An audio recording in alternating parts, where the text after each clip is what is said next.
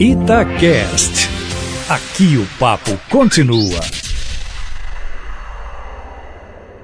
A menina Agatha Félix, de apenas 8 anos, morreu por bala perdida no Complexo do Alemão, Rio de Janeiro, na última sexta-feira.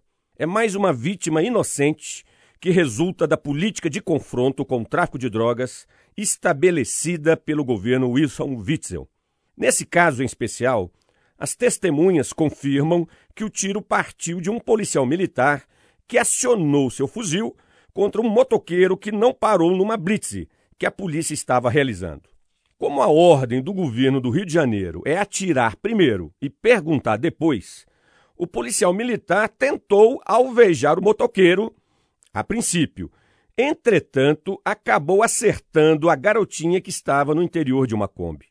Muitos que me ouvem podem estar pensando que a ação policial foi correta e a vitimização da Ágata foi um mero acidente de percurso. Mas devo dizer que a ação policial, até o momento, foi equivocada tecnicamente, pois não se deve usar a arma de fogo numa situação com grande aglomeração de pessoas e principalmente contra alguém que não respaldou uma blitz.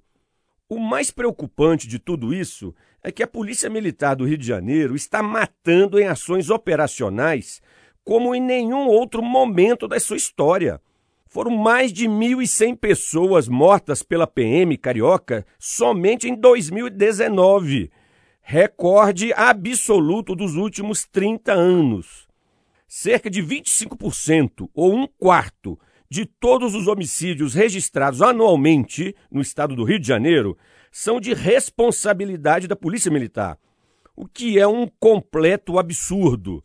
A política de segurança pública implantada pelo governador Wilson Witzel está vitimizando não apenas supostos criminosos, como ele faz acreditar. Pessoas inocentes também estão sofrendo com a política do confronto, inclusive os próprios policiais.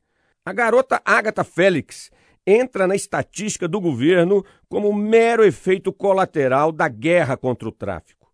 A vida perdida e o sofrimento profundo da família não são importantes sob perspectiva tão perversa. E mais ainda, é uma garota negra residente numa favela.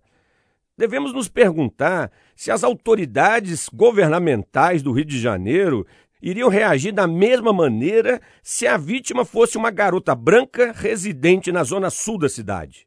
Ouvintes da Itatiaia, não se controla o crime pela lei de talião, olho por olho, dente por dente.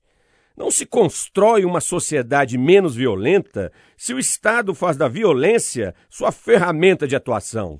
Não é colecionando corpos de crianças vítimas de balas perdidas que se reduz a criminalidade. Minha homenagem a Agatha Félix e a seus familiares. Luiz Flávio Sapori para a Rádio Itatiaia.